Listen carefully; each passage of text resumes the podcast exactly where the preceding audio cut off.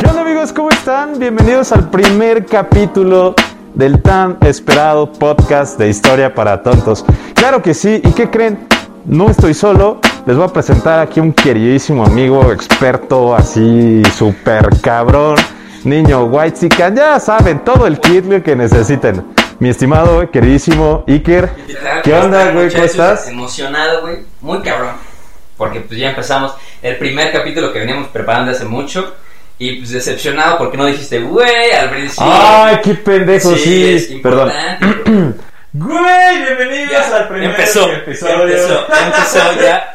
Ya no hay vuelta atrás. Sí, cierto. Bueno, ya está perfecto. Pero estamos empezando. Estamos empezando. Estamos empezando, claro que sí. Si vieron detrás de las cámaras, tenemos un despapalle, pero pues, no, empieza. Y pues empezamos a, a platicarnos. Este podcast lo hicimos para platicarles a todos ustedes, a los tontos que nos escuchan el podcast de Historia para Tontos, pues platicarles un poquito de historia, pero siempre encontrarle el lado divertido a la historia, ¿no? Yo, yo, tengo la, la, el pensamiento de que si no te gusta la historia es porque te la enseñaron mal.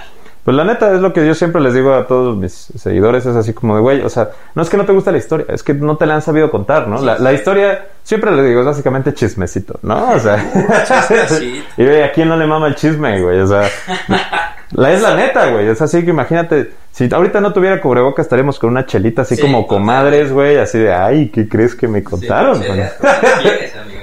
claro, güey, pero sí, muy emocionado, la neta, porque es algo que no he estado pidiendo mucho los seguidores que se me han dicho como, güey, es que me gustaría escucharte, güey, ¿qué onda con tu podcast? ¿Cuándo va a empezar? Y es así como de, ya, ya, ¿por qué no? Lo están escuchando, ¿cómo no? Porque lo escuchan en el coche, mientras cocinan, mientras manejan, mientras se bañan.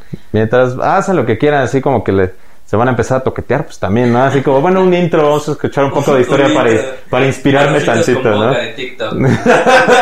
pues mira, empezamos fuertísimo, nos sentamos a ver qué tema querían platicar ustedes y nos le dijeron mucho a Teca en, en TikTok que querían un tema muy interesante y pues decidimos que íbamos a hablar de Israel y Palestina, de qué, qué hubo con eso, porque sí, es un tema que tiene muchos aristas y pues lo que planteamos ahorita es decirle a ustedes los datos históricos que hay y ya que ustedes formen sus propias opiniones. No, no venimos a decirles, no, quiénes son los buenos, quiénes son los malos, a quién le vamos, a quién no, porque no es partida de Atlas contra el Cruz Azul. pero, pero les queremos a ustedes contar todo ya para que ustedes digan qué piensan. Pues sí, justamente, no, no, crean que nosotros somos así. A lo mejor tendremos una postura, pero no es el objetivo de este, de este podcast, de este lugar, como contar esa postura. No es simplemente contar los hechos como son y ya ustedes sacarán sus propias conclusiones o sea, no crean que nosotros pensamos, y siempre se los digo a todos ustedes, eh, la historia olvídense de buenos y malos, ¿no? La historia no hay buenos y malos, hay gente que hizo cosas buenas o cosas malas, pero que haya hecho cosas malas no a, no a fuerza lo hacen como una persona malvada, ¿no? Porque justamente está tomando una postura a favor de unos intereses que Igual y lo beneficiaba nada más a él, pero un beneficio iba a haber, ¿no? Sí. Eh, justamente. Sí, y eso es como nuestra labor como internacionalistas. Los dos estudiamos relaciones. Traemos el uniforme. ¿Cómo sabes que estudié relaciones internacionales, carnal? Estudiamos pues, el uniforme especial del internacionalista. Pero es lo que nos toca a nosotros, analizar más o menos lo que pasó y contar los hechos, ¿no? Ya que cada quien forme su propia opinión. Claro que sí. Pero pues bueno, empezamos a platicar de este tema complicado. Y pues, ¿por dónde empezamos? Pues, ¿qué te parece desde, híjole, pues vámonos unos antecedentes. Si empezamos desde el inicio. híjole. Bueno, va. Pero empiezas tú. Va, va, órale. Pues bueno, todo esto empieza. Si queremos ver el, conflicto y sus diferentes aristas, pues yo creo que el, principal conflicto de cómo todo empezó fue el conflicto religioso, ¿no? De ideología. Y pues esto empezó eh, hace cuatro mil años, ¿no? Este, suponiendo que el Abraham bíblico sí existió, dando por ese hecho como verdad eh, empieza con el Abraham bíblico, ¿no? ¿Qué pasa con el Abraham bíblico? Pues Dios le promete a Abraham que va a tener un hijo que va a ser el heredero de, la palabra de Dios, ¿no? Del pueblo de Dios. Y bueno, Abraham ya con, con 100 años, pues este, empieza a perder la fe y dice, híjole, pues ya tengo 100 años, este, no sé qué va a pasar, este, ya, ya estoy viejito, mi esposo también. Ya no se me para. y este, y pues pierde, pierde la paciencia y va con un esclavo y tiene un hijo, ¿no? Que ese hijo es el, primogénito de Abraham, que se llama Ismael, ¿no? Y bueno, ahorita les vamos a contar qué pasa con Ismael, ¿no? Y después Dios llega eh, y, le dice, ¿sabes qué, Abraham? Pues este, fíjate que yo quería que tuvieras un hijo con, con Sara, que es tu esposa, y pues mejor inténtalo con ellos. Trece años después llega Isaac. ¿Y qué pasa con ellos dos? Bueno, ellos son este, los respectivos este, pues, antecedentes, bueno, como ancestros, ancestros de Isaac, de los judíos, del pueblo judío, y Ismael del pueblo musulmán, de los árabes. ¿no? Entonces ahí empieza el conflicto ideológico porque unos dicen que pues es un, un, un, pedo total de interpretación de textos, ¿no? Así de que no, es que yo soy el primogénito, a mí me tocaba, y el otro dice, no, no, no, es que fue con una esclava y no era con la que Dios quería, entonces no te toca a ti, entonces sí, que no, después mandan eh, Dios manda a sacrificar a, a Isaac, lo dice, jaja, de broma, la creíste. Meco. y entonces, pues eso para los judíos es como decir, bueno, pues este, me escogió a mí para, entonces es, un, es una cuestión ideológica que empieza desde ahí el problema, ¿no? Ok, sí. Desde eso fue, bueno, teniendo en cuenta de, y imaginando, ¿no? Que, que el Abraham bíblico sí existió y que todas estas cosas pasaron, eh, empieza hace 4.000 años. ese es un resto de tiempo, ¿no? Resto de tiempo, desde ahí ya se vienen, eh, ya, ya, están teniendo pique, ¿no? Los, los árabes y los, y los judíos. Los judíos, ¿no?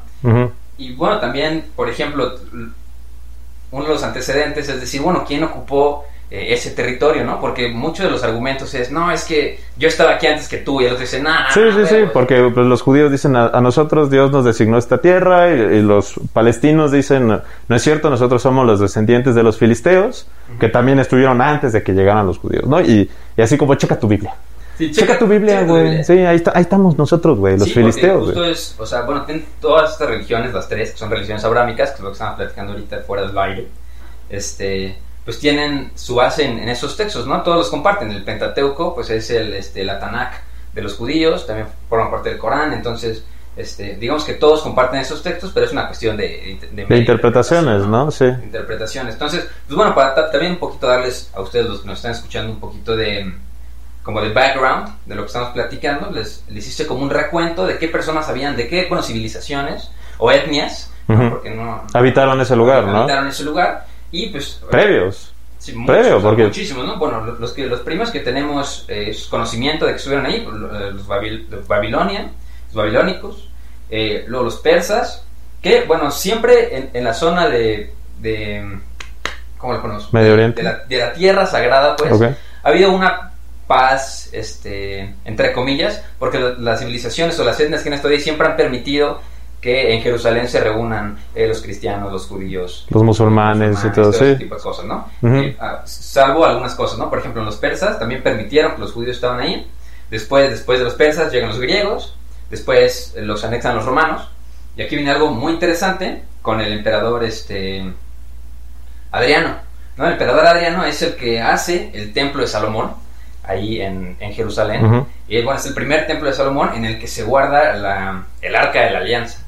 ¿no? Donde está. Ah, como en Indiana Jones. Ándale, esa ah, pues, donde se guardan. Sí, vi la película.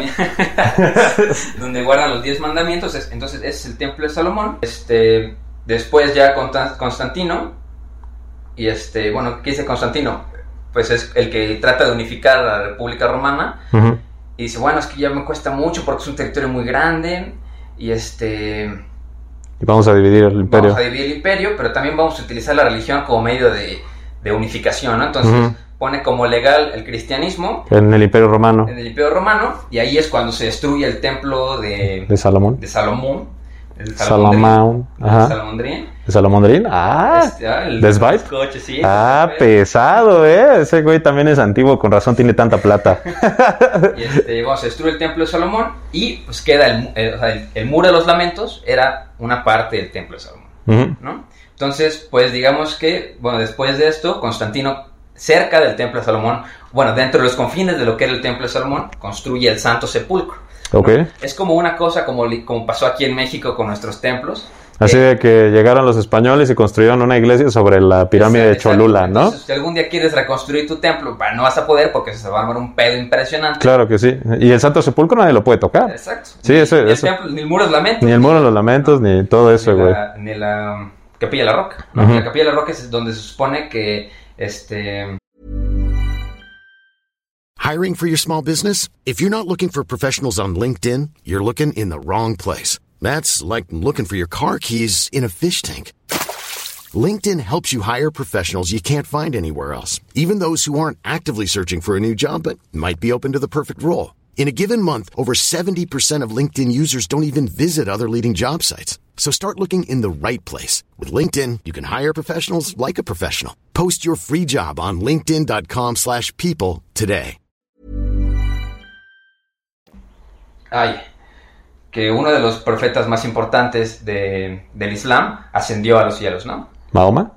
Mahoma. Ok. Entonces, ahí por eso es un lugar sagrado y se supone que también en esa roca es donde Abraham iba a sacrificar a Isaac. Ok. Entonces, se supone que esa roca es muy importante porque eh, ahorita vamos a platicar del templo de- del monte Sion, ¿no? Y, y toda esta cosa, pero digamos que arriba del templo, en, en la cúspide del monte Sion, es donde están estos tres este, pues, monumentos, ¿no? Importantes. Y justo la piedra es el lugar más alto del monte Sion, entonces es un lugar muy importante, ¿no? Ok. Entonces tenemos esta cosa, es importante platicarles esto porque así se formaron y, y en Jerusalén ahorita están los tres eh, como... Centros más importantes religiosos, Sí, sí, ¿no? Ajá. ¿no? Que es el Santo Sepulcro, el Muro de los Lamentos y bueno, el tercero de los musulmanes que es el después de, de la Meca y Medina, ¿no? Entonces, por eso era importante a ustedes contarles por qué, por qué estaba todo así, porque más adelante cuando platiquemos de Jerusalén y la importancia, pues es, es muy importante para los tres. Entonces nadie puede hacer ningún movimiento bélico ahí porque cualquier cosa que No, o sea, te, te metes. Sí, güey, agitas el avispero, pero Sí, cabroncísimo, bueno, ¿no? después de Constantino llega eh, los asadinos, los bizantinos, los turcos, los fatimís, que es muy, son importantes los fatimís. Después llegan las cruzadas, eh, los otomanos y al final lo- los egipcios y llegamos a 1917 con el imperio turco otomano. Ahí es donde más o menos empieza ya la historia contemporánea de, De este conflicto. de este conflicto. Sí, y de hecho, pues sí es importante, por ejemplo, ahora que mencionas las cruzadas, o sea, porque pues inclusive desde las cruzadas es cuando ya también empieza un movimiento muy grande de migración, ¿no? Porque, o sea, es cuando se empieza ya a plantear eh, lo que conocemos como el movimiento sionista, ¿no? Que justamente los judíos dicen, ¿sabes qué? Ser judío no es una religión, eh, es una nación. Sí. ¿no? O sea, nosotros somos una nación totalmente y siempre hemos sido discriminados a lo largo de, de la historia, ¿no? Y eso es muy real. O sea, a lo largo de la historia los judíos siempre han sido discriminados, denigrados, asesinados, perseguidos. Eso nadie se los niega. Sí. Y, y, por ejemplo, ahorita que mencionas las cruzadas, porque sí, durante la época de- del Imperio Bizantino, eh, los judíos eran respetados, o sea, no, eran perseguidos, pero era así como, bueno, güey, vivan, ¿no? O sea, a nosotros no nos molestan ustedes, porque como dices, era justamente eh, una estrategia de unión, ¿no? Porque pues el imperio era enorme y tenías mil religiones, porque ya no solo eran los judíos o los musulmanes, sino cristianos, cristianos ortodoxos, católicos, o sea, todavía pues religiones que pues desconocemos, ¿no? Sí. Otras religiones que estaban ahí asentadas. Pero justamente cuando llega este pensamiento sionista, pues ¿qué es lo que dice en los judíos? O sea, es como, güey, nos han perseguido de una manera muy cabrona, ¿no? Necesitamos ser una nación necesitamos asentarnos en un lugar. Pero ¿qué pasa? Llegan las cruzadas y como todos saben, pues las cruzadas fue como el movimiento cristiano donde el Papa Urbano II dijo que según cómo era posible que este, los paganos como los judíos y los musulmanes eh, tuvieran en, en su propiedad Tierra Santa cuando era el lugar más sagrado para los cristianos católicos, ¿no? Y, y, pues justamente organiza estos movimientos armados para que pues justamente las naciones europeas, los reinos europeos reconquisten Tierra Santa. Pero luego hablamos de las cruzadas porque pues no tenían nada que ver la religión. Sí, porque... sí, da, da buen tema para otro capítulo. Da, da muy buen tema, pero de-. Después hablamos justamente de la geopolítica de las las cruzadas, cruzadas, que no, no es un tema religioso. No, no se crean, eh, ustedes que nos están oyendo, que es un tema meramente religioso, es la excusa nada más. Pero ¿qué pasa con las cruzadas? No solo hay una persecución de musulmanes, ¿no? De, Sí. O sea, el- la persecución también se le da a los judíos. Sí, sí. ¿Por qué? Porque cuando el Papa Sí. Urbano II dice, ¿sabes qué? Vamos a, a reconquistar Tierra Santa, saquen a todos los árabes de, de Europa, a todos los musulmanes, sáquenlos de Europa. Y, al parecer la, la población europea cristiana también entendió, saquen a los judíos. Y fue un asesinato de judíos en toda Europa impresionante. impresionante. Y eso solo fue en la primera cruzada. Porque ya cuando se, se conquista Jerusalén por parte de los cruzados y se crean los reinos cruzados de Antioquía, de Nicea, de, de Jerusalén, eh, cuando se crean esos reinos cruzados tras eh, la toma de todos estos pueblos, pues obviamente llegan los fatimíes, como tú los mencionas, con Saladino y todo este pedo, y reconquistan todo, ¿no? O sea, le dan en la madre a los cristianos y reconquistan todos los, los estados cruzados. Llega la segunda cruzada, ¿no? Que es justamente la re- reconquista de Jerusalén, ¿no? Pero ¿qué pasa? La segunda cruzada, si no saben, no sirvió de absolutamente nada. O sea, neta, no sirvió de nada. Lo único que pasó y que fue muy importante fue que se inició la etapa muy, la etapa fuerte de la reconquista española. Sí. Cuando los, eh, los reyes los reyes cristianos y católicos empezaron a reconquistar la península ibérica y empiezan a correr a los moros de, de, la península, ¿no? Pero ¿qué pasa también ahí? No solo corren a los moros, también corren a los judíos y empieza otra masacre de judíos por parte de, de los reyes católicos de la península ibérica, ¿no? De, del reino de Aragón, del reino de Castilla y todo este pedo. O sea, ellos también asesinaron judíos a diestra y siniestra y comienza entonces la migración masiva hacia otra vez el reino de Jerusalén. ¿Por qué? Porque cuando los fatimíes conquistan nuevamente, le quitan a los cristianos eh, el reino de Jerusalén, dicen lo mismo, aquí nosotros respetamos todos. Sí, sí. O sea, vale madres que seas cristiano, que seas judío, que seas musulmán. Este sigue siendo el, el reino de los cielos, ¿no? Para los, las tres religiones. Entonces, toda la migración en, durante la Edad Media se da hacia este lugar. Sí, sí. ¿Y esto qué fue en 1200, 1300? O sea, y pico, ¿no? O sea, no, no tienen tampoco tantísimo tiempo. Sí, ¿no? y, y, esta migración masiva pues hace que los judíos se sientan cómodos, ¿no? Sí. Y no solo eso, porque inclusive durante la primera cruzada, cuando eh, lo, los cristianos entran a Jerusalén y toman la ciudad y se lo quitan a, a, los musulmanes, hacen una masacre de decenas de miles de paganos. ¿Y quién eran los paganos? Pues los musulmanes, los judíos e inclusive los mismos cristianos sirios, que era como una corriente, ¿no? Y sí fue como de, güey, o sea, no, no, le estamos tirando el cristianismo, no, ni nada. O sea, simplemente, pues fue como. Fueron este tipo de masacres lo que siguieron incentivando, ¿no? Los movimientos sionistas. Que a lo mejor algunas fuentes dirán que son muy actuales, sí. pero en verdad ya es como un. Sí, el antecedente del sionismo se remonta a este. A este... Sí, sí, el antecedente es larguísimo. Y, y, no solo fue esto, ¿no? Sino que continuaron las masacres y las persecuciones de judíos a lo largo del tiempo. Sí. Y bueno, platicando también un poquito más del sionismo. ¿Y qué es el sionismo, no? Uh -huh. El sionismo lo que platicabas de que supone poner al judaísmo como, como una nacionalidad, no nada más como una... Como Religión. Una, sino como una nacionalidad. Y también plantea la creación de un Estado eh, para todos los judíos del mundo. ¿no? Y esto, ¿quién lo plantea? Bueno, eso se plantea en 1885, ¿no? Con un cuate que se llama Nathan Brainbaum. Y él escribe un libro que se llama Autoemancipación. Y tiene un amigo que se llama Theodor Herzl, que es como el padre del sionismo y escribe el libro que se llama The Jewish State, ¿no? El Estado judío.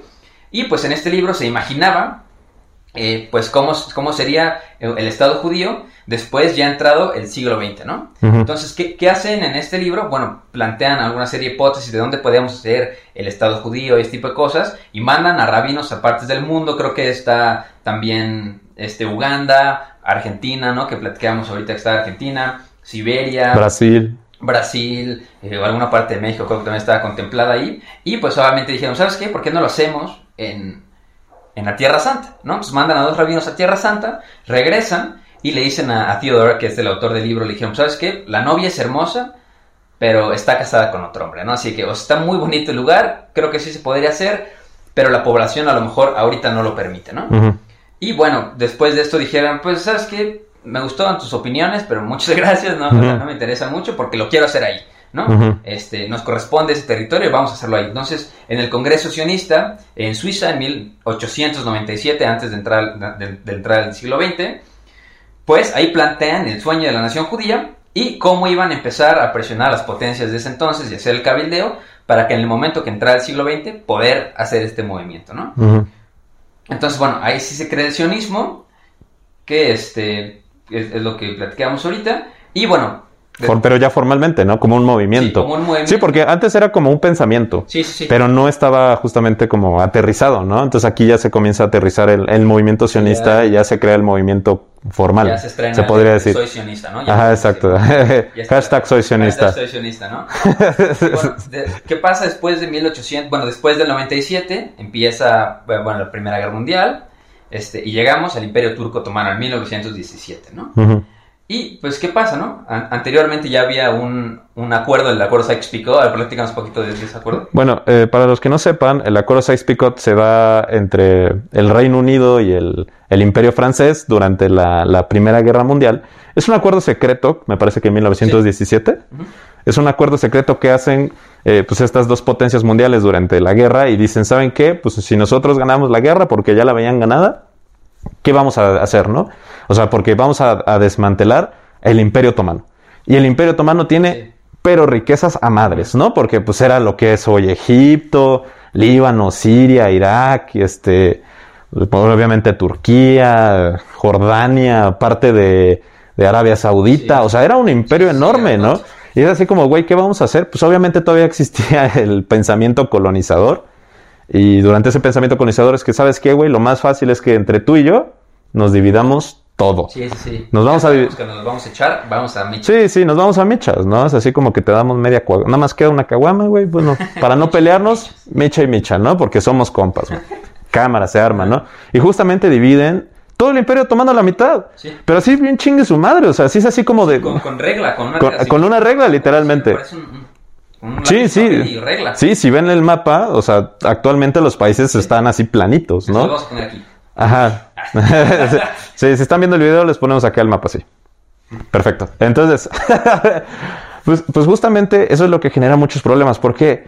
Porque esos tratados Sykes-Picot, pues justamente se dividían lo que es el Imperio Otomano y hicieron unas divisiones súper cuchas, horribles, o sea, Fronteras naturales de la montaña. No, no, no. ni, o ni siquiera fueron tampoco como de vamos a dividir porque aquí existen tantas etnias y Sí, estas etnias no se Las llevan. fronteras lo cruzó, ¿no? Sí, sí, o La sea, frontera, la frontera los cruzó. sí, justamente. Y pues obviamente muchas etnias quedaron divididas, de que pues no sé, como, como los kurdos, por ejemplo. ahorita, que es un problema que viene desde ese entonces y Sí. sería buen tema para platicar. Es un buen tema para después, justamente para ver las divisiones de los kurdos, pero pues también así de que juntaron eh, chiitas con sunitas y pues Sí, estos sí. güeyes no se llevan bien. Entonces así como de, a ver, güey, ¿qué pedo contigo, no? O sea, ahí se ve justamente que a las potencias, como siempre, les Sí, valía les madres. valió. Les valía madres.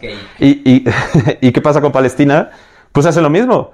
O sea, así como le pasó a Siria. O sea, tanto Siria como Palestina, las mitad, se quedaron a mitades y la mitad Siria fue francesa y la mitad eh, Siria era, era del Reino Unido, ¿no? Igual Palestina, la mitad de Palestina fue francesa y la mitad de Palestina fue del Reino Unido. Sí. O sea, es básicamente lo que era el Tratado Sykes-Picot, nada más dividirse a lo estúpido el, el Imperio Otomano. Sí, y justo lo predijeron bien porque fue, creo que en el 1916 y en el 17 desa- desaparecen al, al Imperio Turco Otomano y pues es el momento de dividirse lo que ya se habían dividido antes, ¿no? Y justo por eso, cuando se crea la Sociedad de Naciones, este...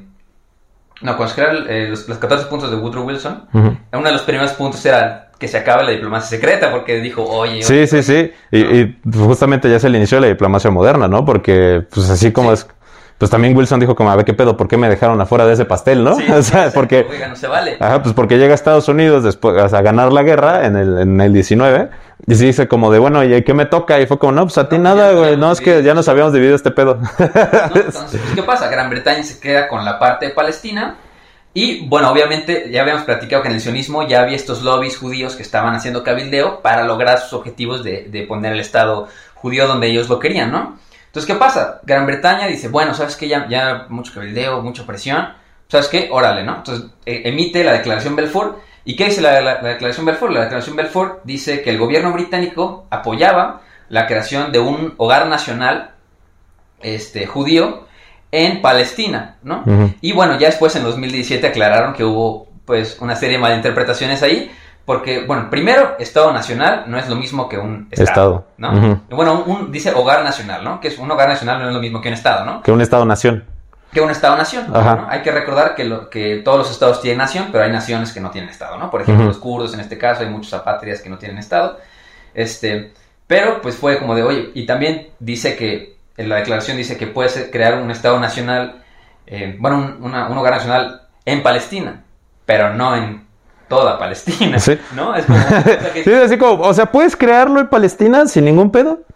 Pero no, no, no, o sea, tampoco, Sí, sí, es como- tampoco le pongas un segundo piso a la casita, Es como ¿no? si O sea, sí. "Oye, sí, mira, güey, ahí hay pastel, puedes comer pastel, y llegas, te lo tragas todo, es como, a ver, te dije, comías pastel, no te comías todo el pastel. Sí, güey, sí. Entonces, pues hubo una serie de malinterpretaciones ahí que también son parte del origen del problema que, que están ahorita, ¿no?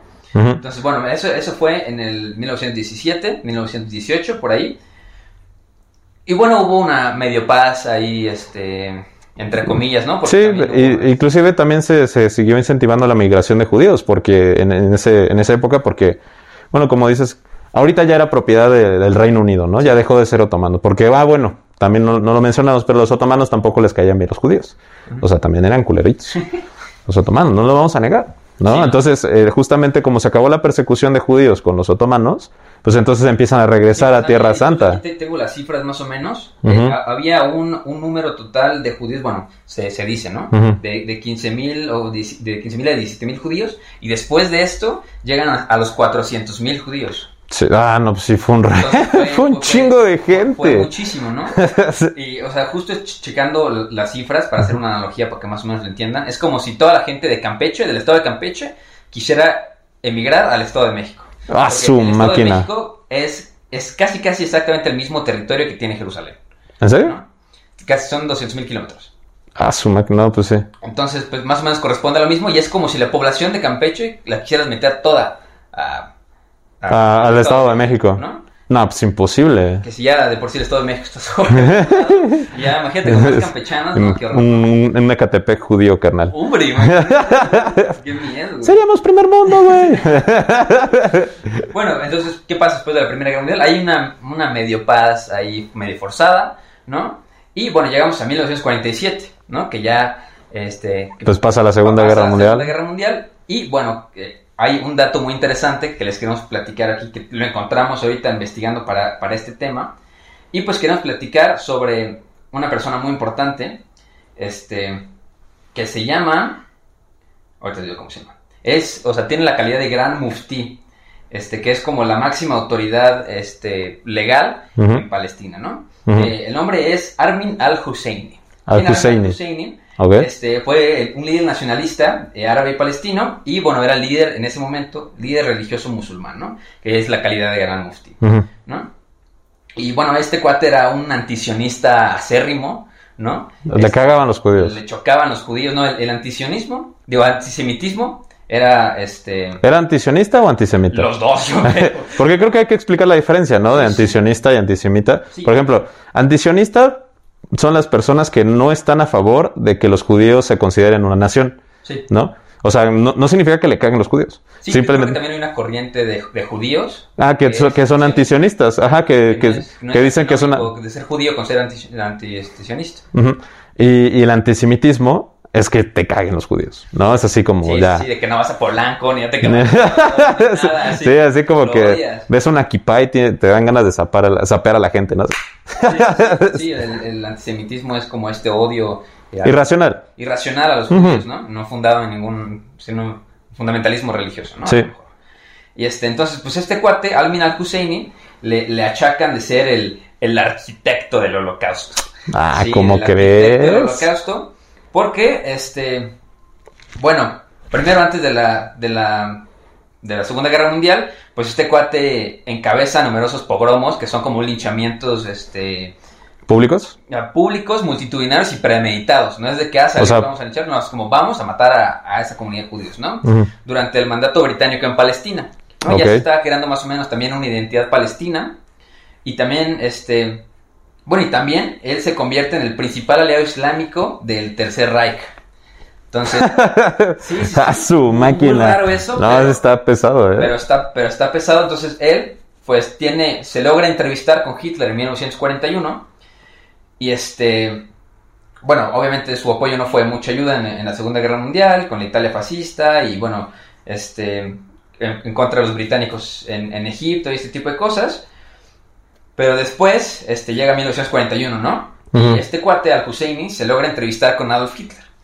Entonces, bueno, Adolf Hitler se dice que no tenía la idea de exterminar a los judíos, ¿no? Decía, bueno, sabes que no los queremos aquí, váyanse me ustedes caen mal, pero a tan... tierras santas, Ajá. no tengo problema, nada más no los queremos aquí, ¿no? Pero llega este cuate y lo que se piensa es que este cuate le dice, ¿sabes qué? Pues los judíos, este, pues son como, como ratas y se multiplican. Son el diablo, ¿no? ajá. Aunque los mat, sí, con colas y cuernos y, ¿no?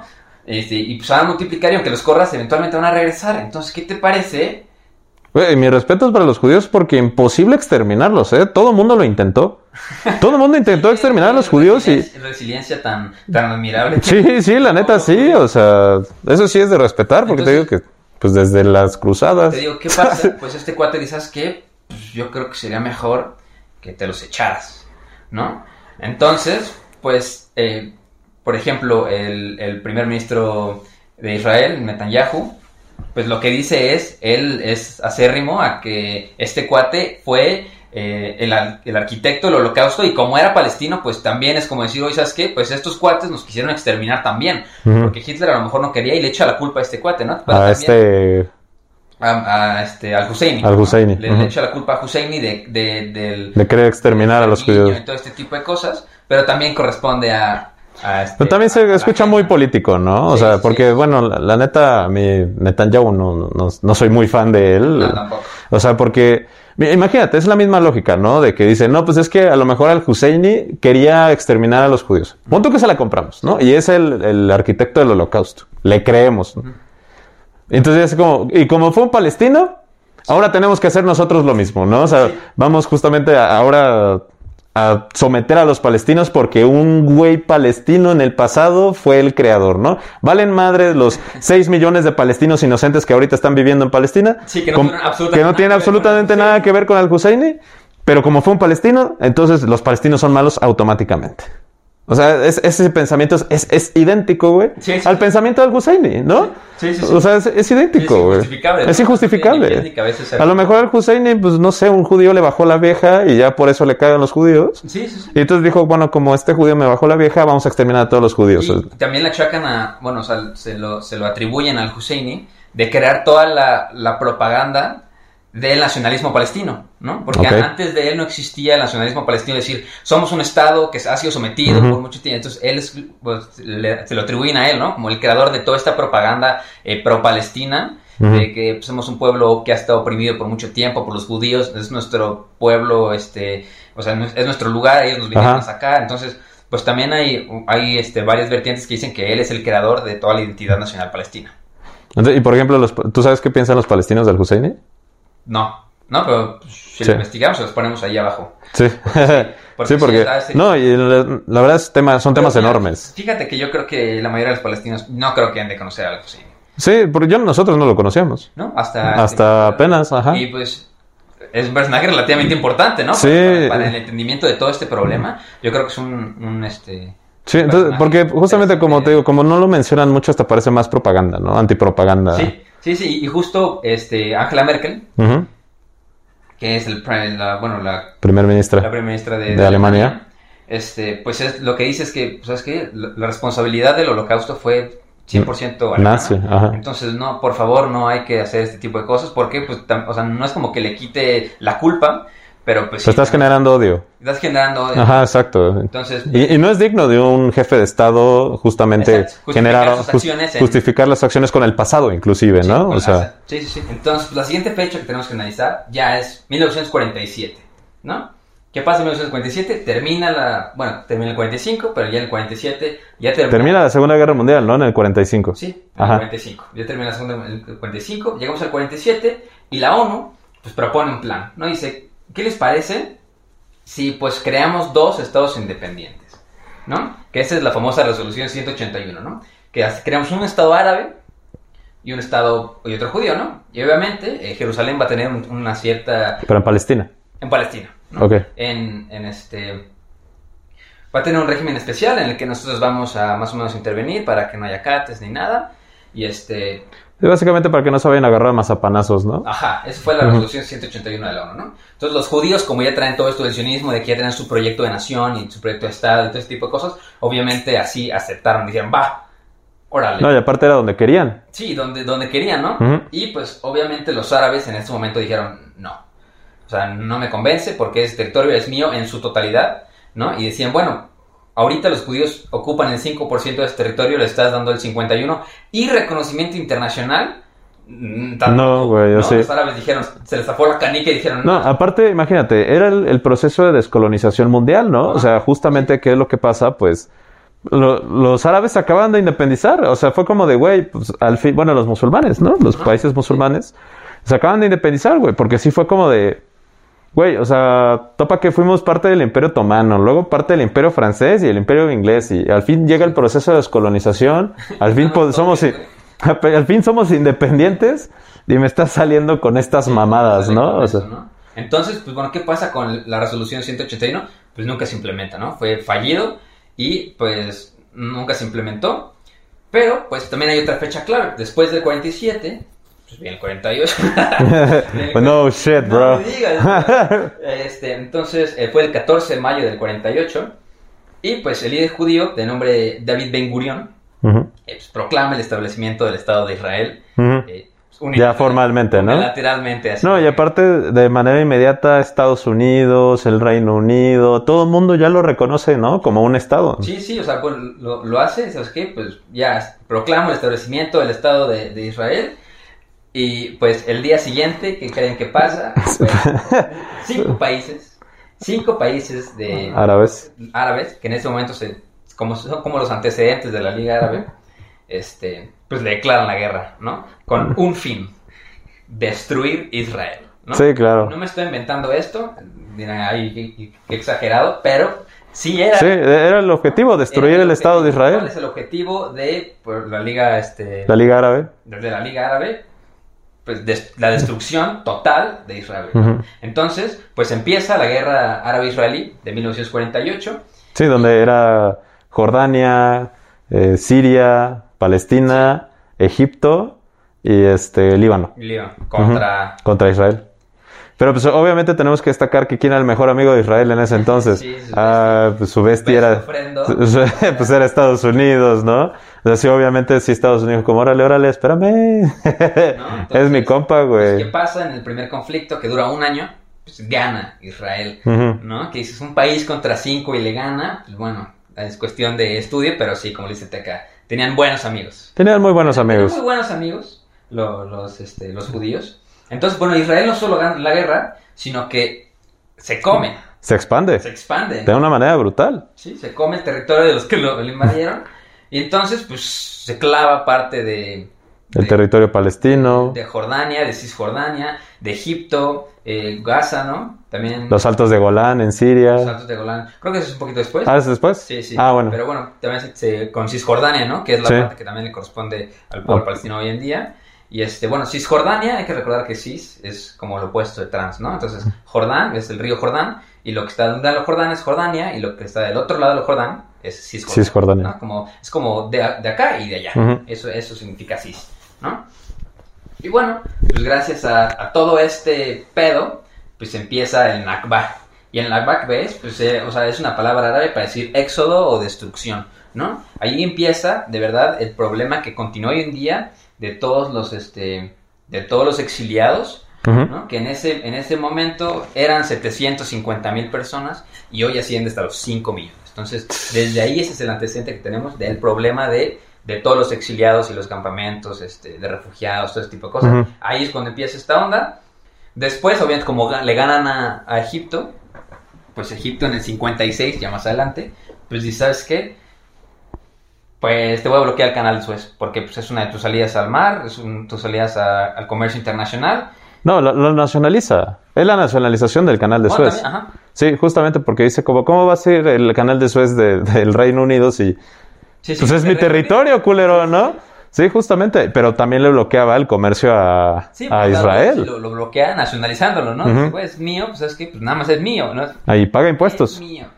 Ajá. Entonces, pues, paga, paga impuestos. Entonces, se, se arma la guerra eh, entre Egipto e Israel, y es la famosa no- la guerra de los nueve días, Sí, entre Egipto, Israel, Francia, el Reino Unido y... Ajá. que también Que también gana Israel, Gana Israel. y le quita el Sinaí. y le quita el Sinai. A que es un Egipto. territorio Enorme. Sí, es un territorio enorme. No, y fíjate que es, es- esa guerra eh, me gustaría analizarla después porque Sí, a- interesante. arma, arma un cambio justamente donde marca el fin de, del Reino Unido y Francia como potencias mundiales. Sino porque dicen como, güey, Estados Unidos y la URSS les dan a entender que le dicen como, güey, es que tú ya no tienes el poder de influencia que tenías antes de la Sí, Segunda Guerra la Mundial, güey.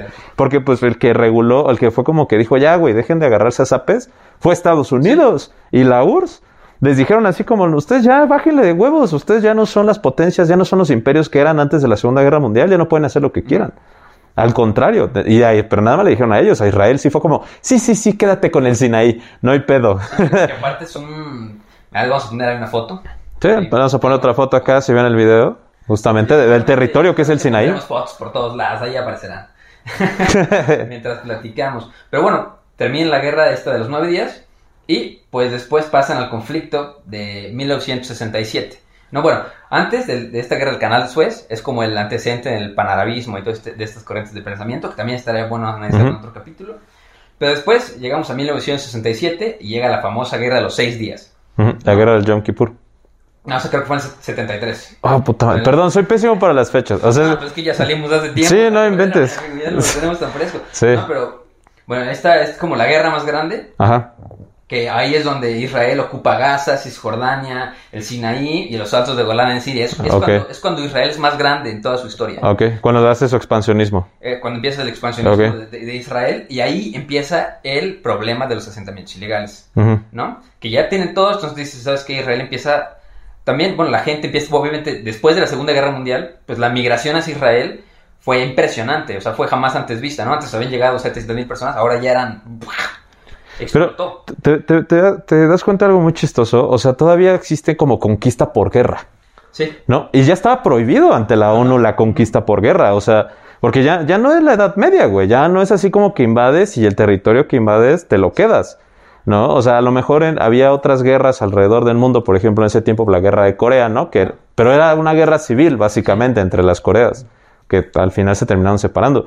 Pero ya no era como que pudieras invadir otro país y conquistarlo y anexarte ese territorio. Ya estaba absolutamente prohibido y la ONU lo permitía. sí, ¿no? O sea, era así como, ¿por qué? Porque Palestina era un estado, digo, era un estado no reconocido y no solo eso, sino que era un territorio en disputa y sigue siendo un territorio en disputa. Entonces, y, y lo dice el derecho internacional, ¿no? Poner asentamientos en territorio conquistado por guerra es ilegal. Es ilegal, o sea, Entonces, ¿qué pasa? Pues en ese entonces ya había personas que llegaban a Israel por motivos religiosos o por motivos políticos, pero también Israel empezó a subsidiar las casas. Empezó a subsidiar el Estado israelí empezó a subsidiar. el- el- las construcciones. El acomodamiento, ¿no? Entonces, pues, ¿dónde, ¿dónde estaban estos asentamientos subsidiados por Israel? Pues en territorio conquistado. Entonces llega la persona, entonces, pues ahí eso es lo que se está peleando también hasta hoy en día, ¿no? De que, oye, los asentamientos ilegales nos están quitando el espacio que nos corresponde. Entonces ahí es cuando el 67 es cuando Israel es más grande en toda su historia. ¿no?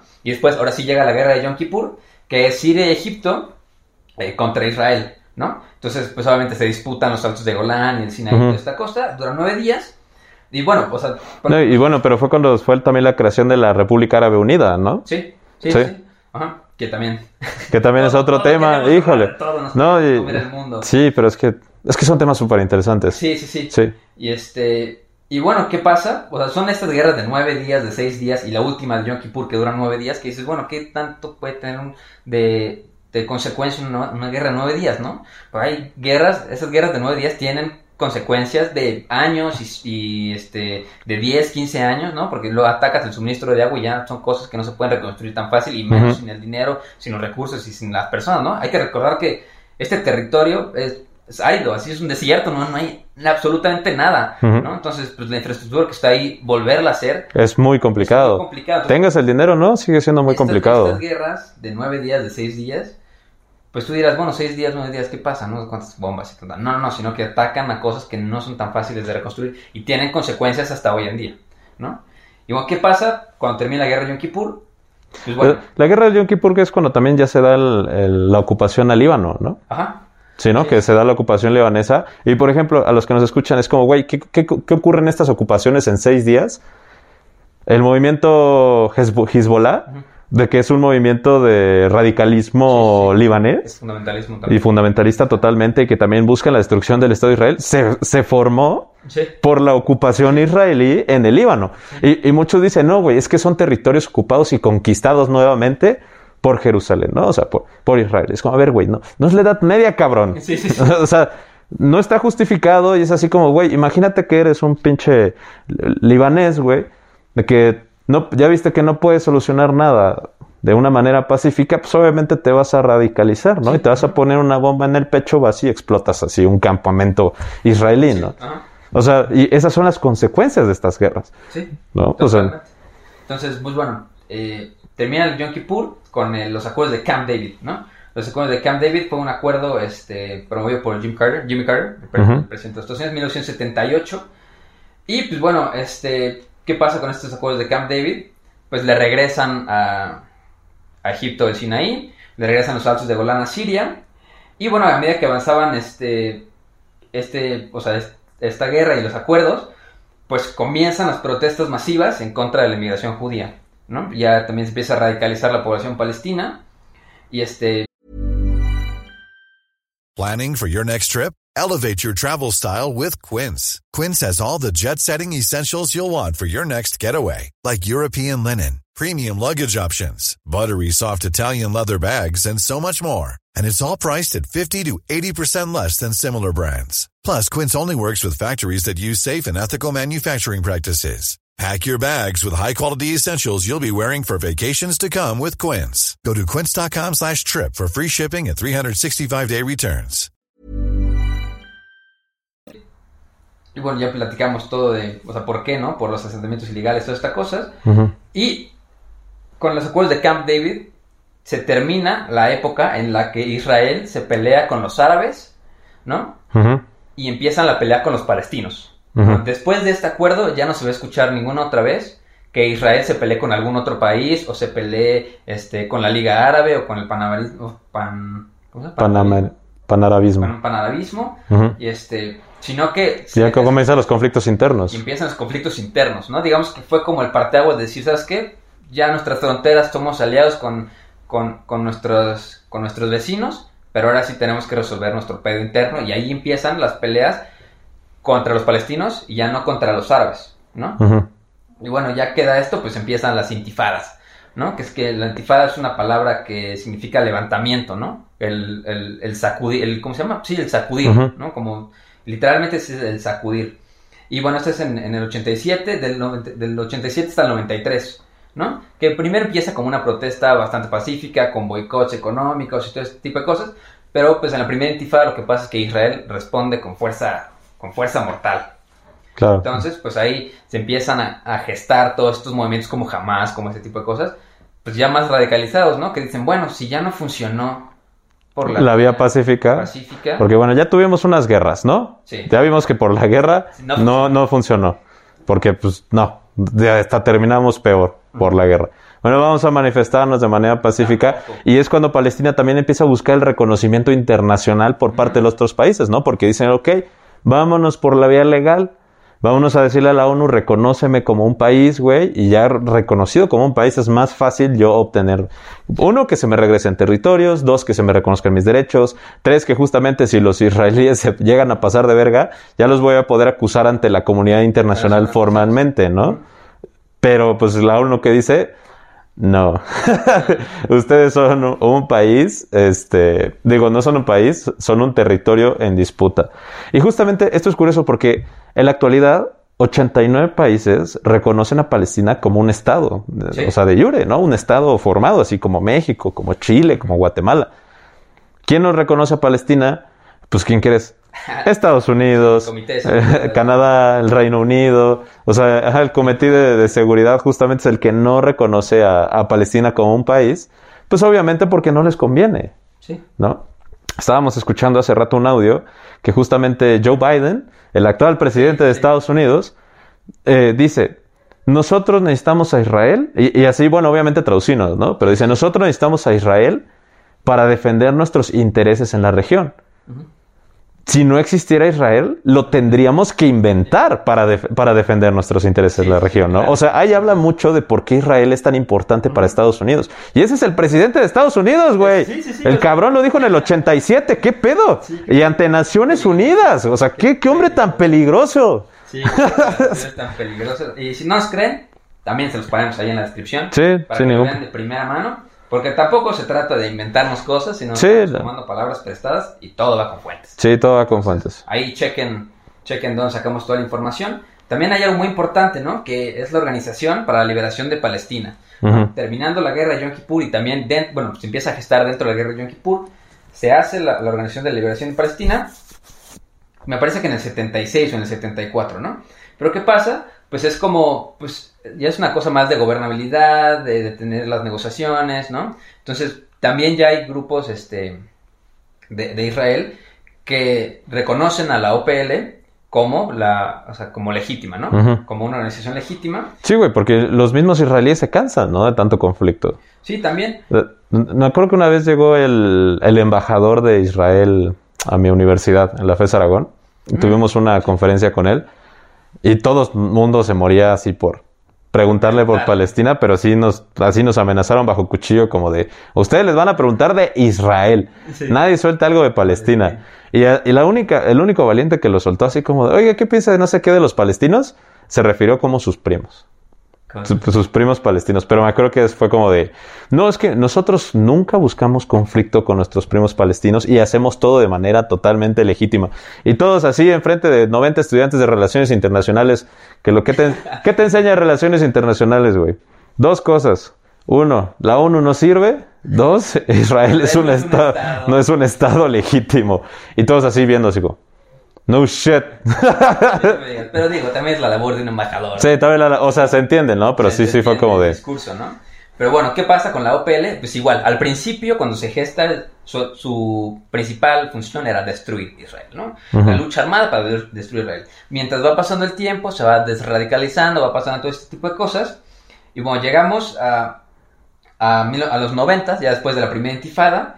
Eh, ah, no, mientras pasa la primera intifada, pues ¿qué pasa, no? Que la OPL pues está llegando al discurso y tratando de... Este, De hacer otra vez las cosas por manera legal, ¿no? internacionales para lograr la paz.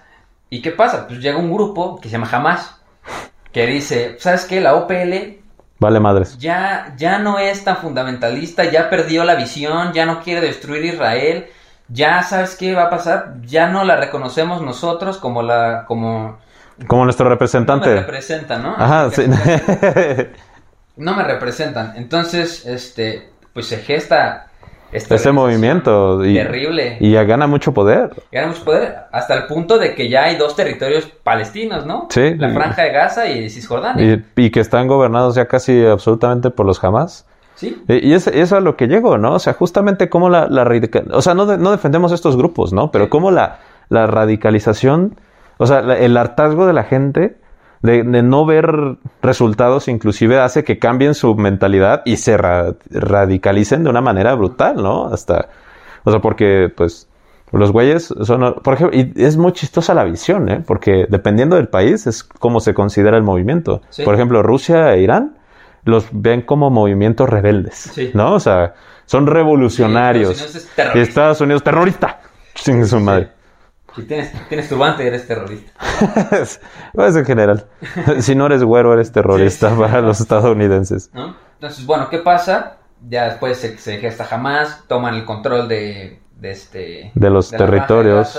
Y no, y casi, casi, no sé, para los que han visto Attack on Titan, casi lo mismo, así los rodean por una muralla y es como tú vives allá adentro Y no puede salir. y no puedes salir y nada puede entrar.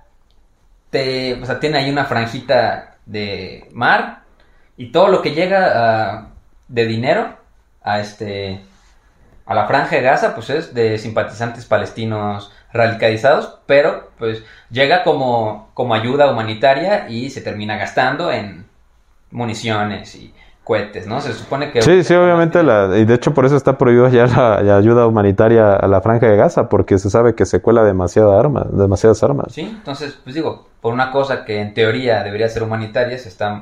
Sí, no, y la crisis humanitaria en la franja es terrible, o sea, Sí, horrible, porque- pero pues justamente como los jamás están aprovechándose de la ayuda humanitaria para meter armamento, pues obviamente ya nadie les va a querer, man- querer mandar ayuda, ¿no? Y creo que está- estaba leyendo también, pues, no me haga mucho caso, pero según yo, la, el índice de desempleo en la franja de Gaza creo que supera el 50%. O sea, Ah, su máquina. o sea, ya es una locura. No, es terrible.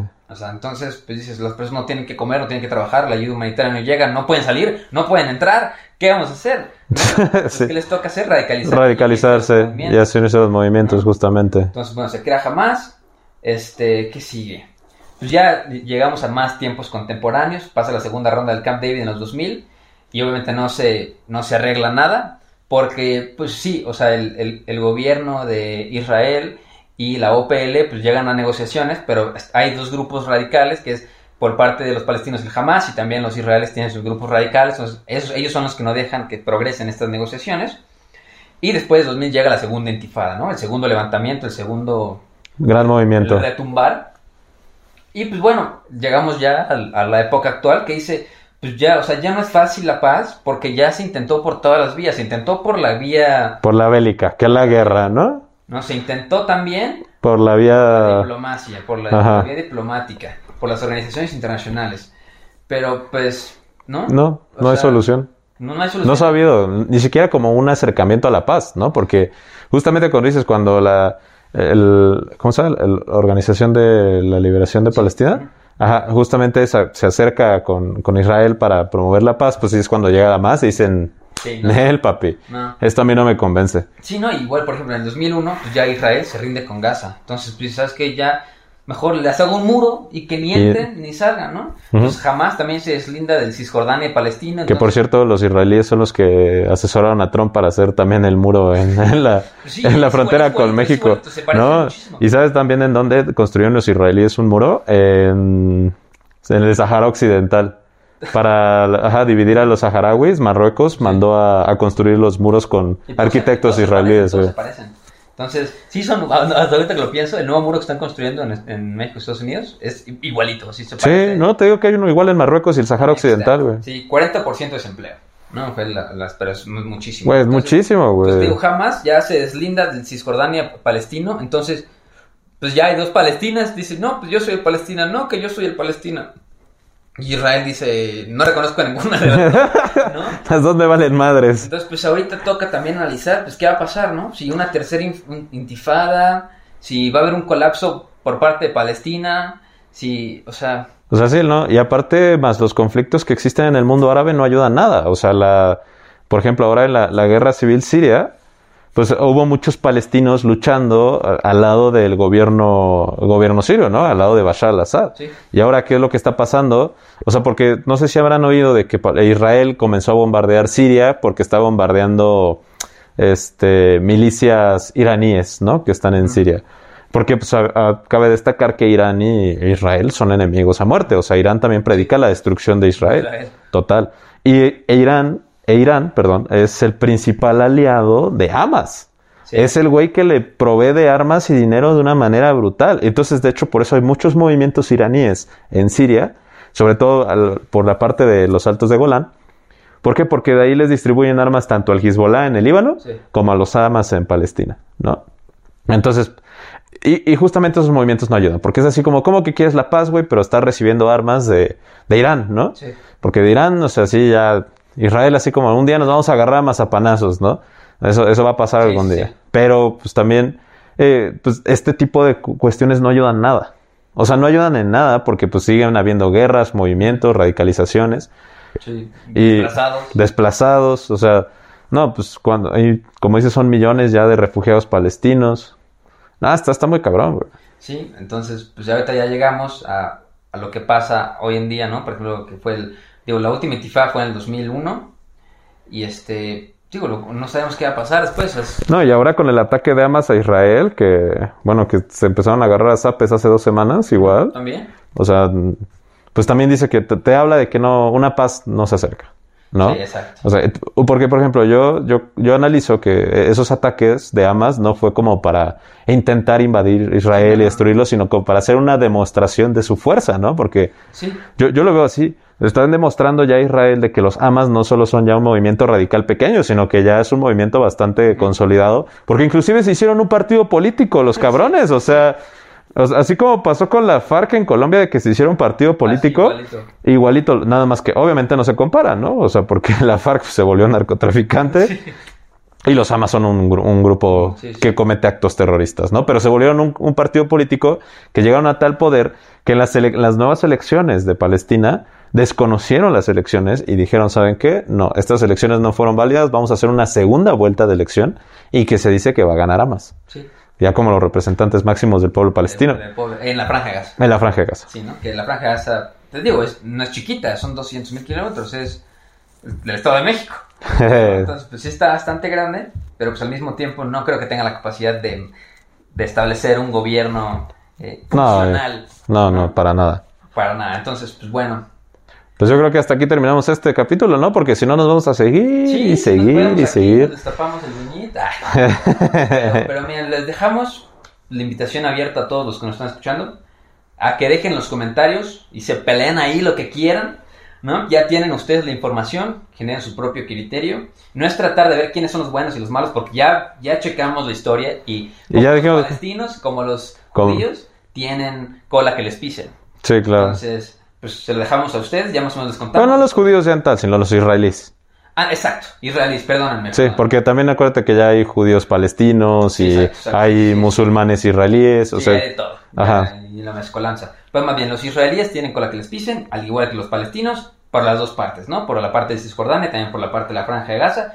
Y la comunidad internacional también, ¿no? En cómo ayuda, ya sea del lado Sí. de los gringos o del lado de los rusos. pues también ahí es cuestión de, de, de análisis. de análisis. Sí, sí, no es tomar, o sea, no es tomar una postura, sino sacar por propias conclusiones, ¿no? O sea, sí, sí, sí, eso es lo más importante. El pensamiento crítico, yo creo que es ahorita. Es neutral. Es una crisis de pensamiento crí- crítico muy grande.